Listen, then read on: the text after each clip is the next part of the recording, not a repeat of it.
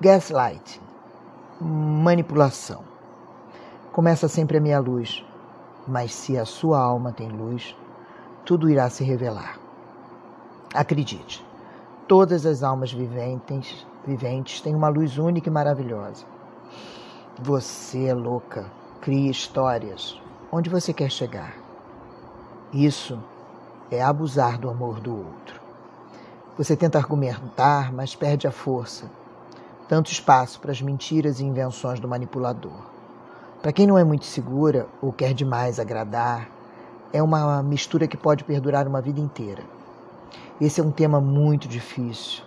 Se estamos falando em manipular, temos um infiltrado insidioso, sutil, cremoso e por vezes muito sedutor. O manipulador distorce as informações, fatos e algumas vezes chega a inventar histórias, frases, com o objetivo de, de desorientar. Essa manipulação pretende a fragilidade do outro, para que este outro tema sempre, constantemente, ficar só. Geralmente, tudo começa com uma primeira discussão na qual a mulher expõe o ponto de vista ou tenta falar sobre o incômodo causado pelo companheiro, onde ela entrega de verdade a sua fragilidade. Pondera até a hipótese dele não ter se apercebido disso, não ter feito por mal. Mas algo coloca luz na manipulação. E isto é blindado pelo manipulador. Tudo menos ser denunciado. Nunca então, nessa mesma conversa, ele tenta mostrar à sua namorada, à sua esposa, o quanto ela está confusa e mostra como ela deveria se sentir a respeito do que ela mesma trouxe. Se não for por bem, acredite, vai por mal. Ele cresce, fica ofendido e aguarda calmamente, sem nenhuma pressa, que você, mulher, veja o mal que causou. Pior, Sinta na pele o mal que provocou neste homem que só quer te fazer feliz. E você pensa inúmeras milhares de vezes: como consigo complicar tanto? Ou, coitado, ele não se apercebeu. Ele traz muitas histórias da infância que impedem que ele seja mais calmo, mais compreensivo. E assim prossigamos. Mas a desqualificação é diária. Essas pessoas são do mal? Existe perversidade? Pode ser insegurança? Sim, para o abuso, para a maldade, porque insiste, insiste na desqualificação da parceira, acusando-a de ser louca, investigativa, maldosa, cruel. E para fechar com excelência, o manipulador diz: Cuidado, porque desse jeito você vai acabar sozinha Ninguém vai te aguentar. Você distorce tudo. Isso é exaustivo. Estou cansada. Imagine seu marido enviando mensagens para uma outra mulher, elogiando algumas condutas ou até aspectos físicos pelo celular. Você, por alguma razão, lê essas mensagens. Busca uma explicação. Você vai ser imediatamente desqualificada. Ele não vai te escutar vai lhe dizer que você está com mania de perseguição, que você é a mulher da vida dele, mas não sabe viver bem, não consegue, está sempre procurando chifre em cabeça de porco, que aquilo foi apenas uma brincadeira. Agora, se você mostrar que não está lindo, ele vai para uma outra camada de reações, que é a seguinte: você sabe por que eu enviei essa mensagem para ela? porque sinto-me muito sozinho com você. Eu nunca tenho a sua atenção, seu carinho. Não sou uma prioridade na sua vida. Sinto sua falta. Desculpe. Não vai acontecer mais. Tanto pode se repetir quanto, se sua mágoa com o acontecido transbordar em uma outra ocasião, você vai escutar novamente que você é responsável por tudo que aconteceu. Aí você pergunta: mas você não reconheceu o seu erro, pediu desculpas, vem a resposta. Mas se você não consegue superar isso, vale te lembrar que ninguém é 100% culpado por nada que acontece em uma relação. Se eu não estivesse tão só, e aí blá, blá, blá, blá, blá, blá, blá, blá, tudo se repete. Muito cuidado para não colocar novamente essa criança ferida no colo, porque ela não vai parar de te ferir. Isso não tem fim. Se você tem ciência e consciência e prefere prosseguir, a escolha é sua. A inversão é uma constante. A sua autoestima nunca, nunca consegue vir para a tona. Tudo que não vai bem, que deu errado, está sempre na sua conta. Gaslighting não é para o bem. Por que minar a autoestima do outro? Para que colocar esse outro nesse lugar de inadequado, excessivo? Voltando à luz, busque sempre seu brilho, sua luz, por mais difícil que possa parecer. O tema gaslighting tem origem no filme Gaslight, A Meia Luz. Este filme é de 1944, estrelado por Ingrid Bergman e Charles Boyer. O longa é uma adaptação de uma peça de teatro de 1938. Na trama, o marido tenta convencer a mulher e as pessoas que a cercam de que ela é louca, manipulando pequenos elementos do seu ambiente e insistindo que ela está errada ou que se lembra de coisas de maneira incorreta. O título do filme faz referência às lâmpadas da casa dos personagens que são alimentadas a gás e em um certo momento piscam. A mulher nota, mas o marido a faz acreditar que está imaginando coisas. Ele se apresenta inicialmente como um homem encantador, mas aos poucos faz com que a mulher duvide da própria sanidade para roubar rubis que estão escondidos na casa dela e ele tem ciência. A mulher contemporânea está trazendo tudo isso à tona. Pessoas pretendem dominar a outra ou levar alguém para um caminho ou simplesmente apacifar uma energia que este manipulador considera muito luminosa, muito excessiva, ou ver demais. Está incomodando seu umbigo e assim vai produzindo uma desautorização sistemática da experiência de vida dessa pessoa. Em tese, ele se aproveita de algumas dúvidas que todos nós temos sobre nós mesmos. O manipulador percebe que o outro tem hesitações.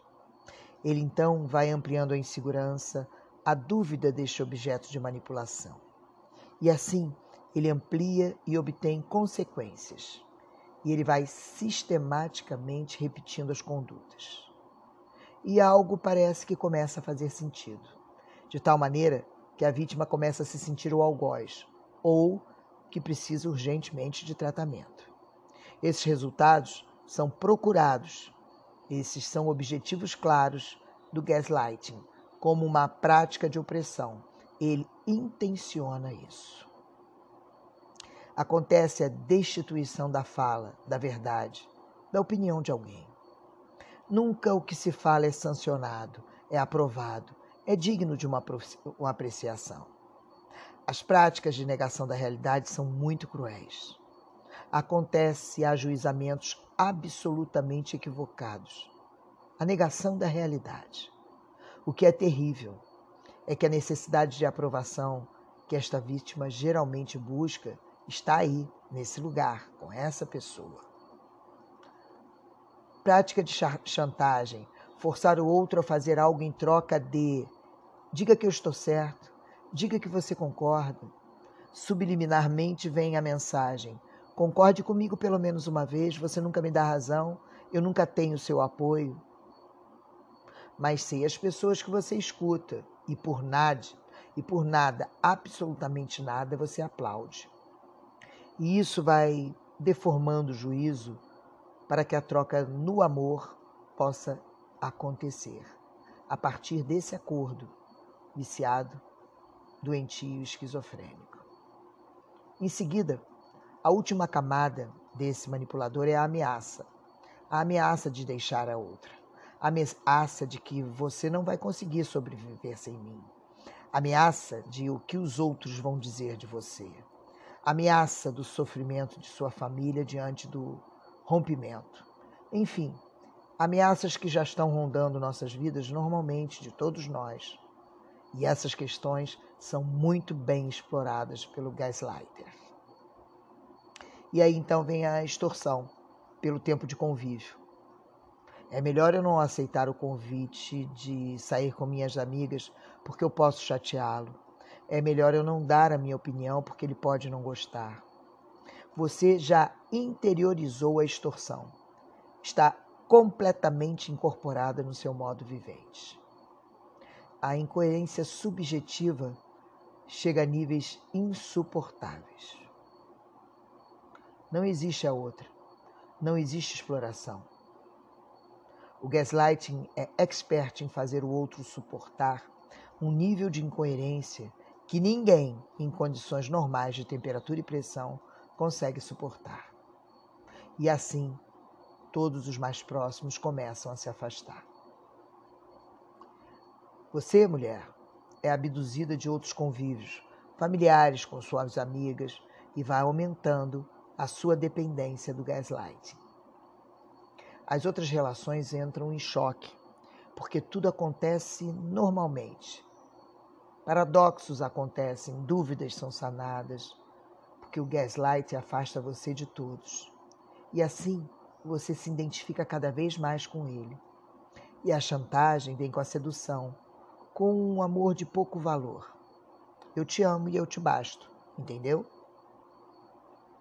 Você, contrariada por tanto tempo, sem conseguir resultados, nas tentativas de um amor saudável, entra em um estado total de exaustão mental, cansaço absurdo, porque custa muito viver na incoerência relacional ficar o tempo todo corrigindo, ajustando algo. Essa incoerência vai aparecer em uma função esquizofrenogênica. Você começa a se desconhecer nas suas falas, atitudes. O meu afeto começa a não ser congruente com as minhas ações. E assim começam a acontecer as acusações, constrangimentos, humilhações, dia após dia porque a vítima cada, cada vez mais tem que provar que ama, que supera, que esquece e que perdoa. Mas você idealizou esse homem, se identificou com esse agressor. Onde tudo vai parar? Christian Dunker fala de uma forma mais branda que aparece no livro O Papel de Parede Amarelo. A história de uma mulher que se casa com um médico ela tem uma doença que ninguém sabe qual é, ninguém conhece, e ele cuida dela, só que ela vai piorando, ficando cada vez mais depressiva. Ela observa o papel de parede do quarto dela, o papel de parede é amarelo. O papel de parede cai. E ela de repente percebe que ela se tornou esse papel de parede. É uma manipulação de redução de uma pessoa a um objeto, a coisa alguma. A posse, do gaslighter. Sempre será tão mais eficaz quanto a tendência de se identificar com quem lhe agride, lhe subestima. Tentativa de introjetar a agressividade do outro e de dirigi-la para si. Como se tentássemos resolver naquela realização outras relações de opressão, onde você se identifica com quem te oprime uma grande loucura. E para que ele exista, você precisa deixar de existir. Trago então para finalizar um poema, um aviso, um manifesto que conheci com Mateus Natgaio, que interpreta poemas de sua mãe, Maria Cecília Natgaio uma mulher extraordinária, uma poeta que precocemente cometeu suicídio nos anos duros da ditadura. Desse jeito, você sempre vai ser só. Não seja assim. Tente não ser assim. Você não a busca. Assim você não pode ser feliz. Não é por minha causa que eu digo. Eu confesso que a minha procura acabou. Mas por você, pela felicidade de você, pela ternura. Esse verso com certeza vai ficar piegos e comprido, mas não faz mal. Não se você entender que esta minha angústia é por você, independentemente por você. As pessoas, veja as pessoas como elas são. Eu não acredito que elas precisem tanto de você quanto você precisa delas. E vai ficando tarde. É uma questão de defesa. Não saia assim, por favor. Não saia por aí assim, tão seguro de si, dispondo apenas de uma saudade apaziguada para cada grande tristeza que você deveria sentir. Não seja mais assim. Desculpe eu repetir, ou não vão querer você. Me desculpe também por eu ter falado tanto. Sei que é bobagem minha, mas eu amo você. Tu que sempre foste a primavera em minha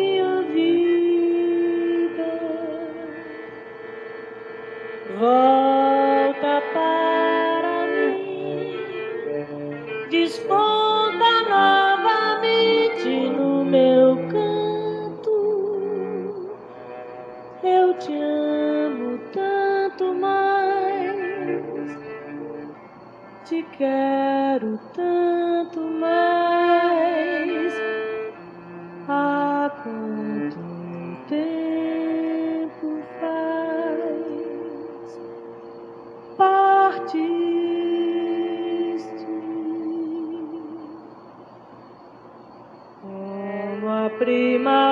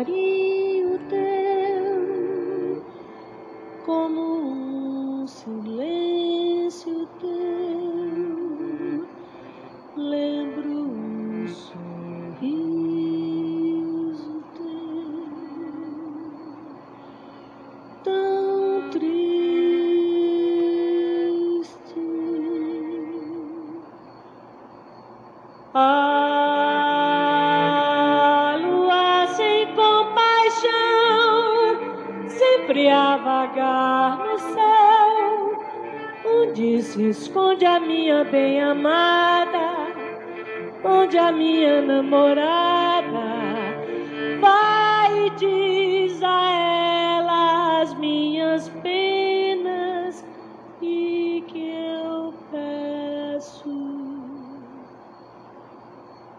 Peço apenas que ela lembre as nossas horas de poesia, as noites de paixão, e diz-lhe da saudade em que me viste. Estou sozinha e só existe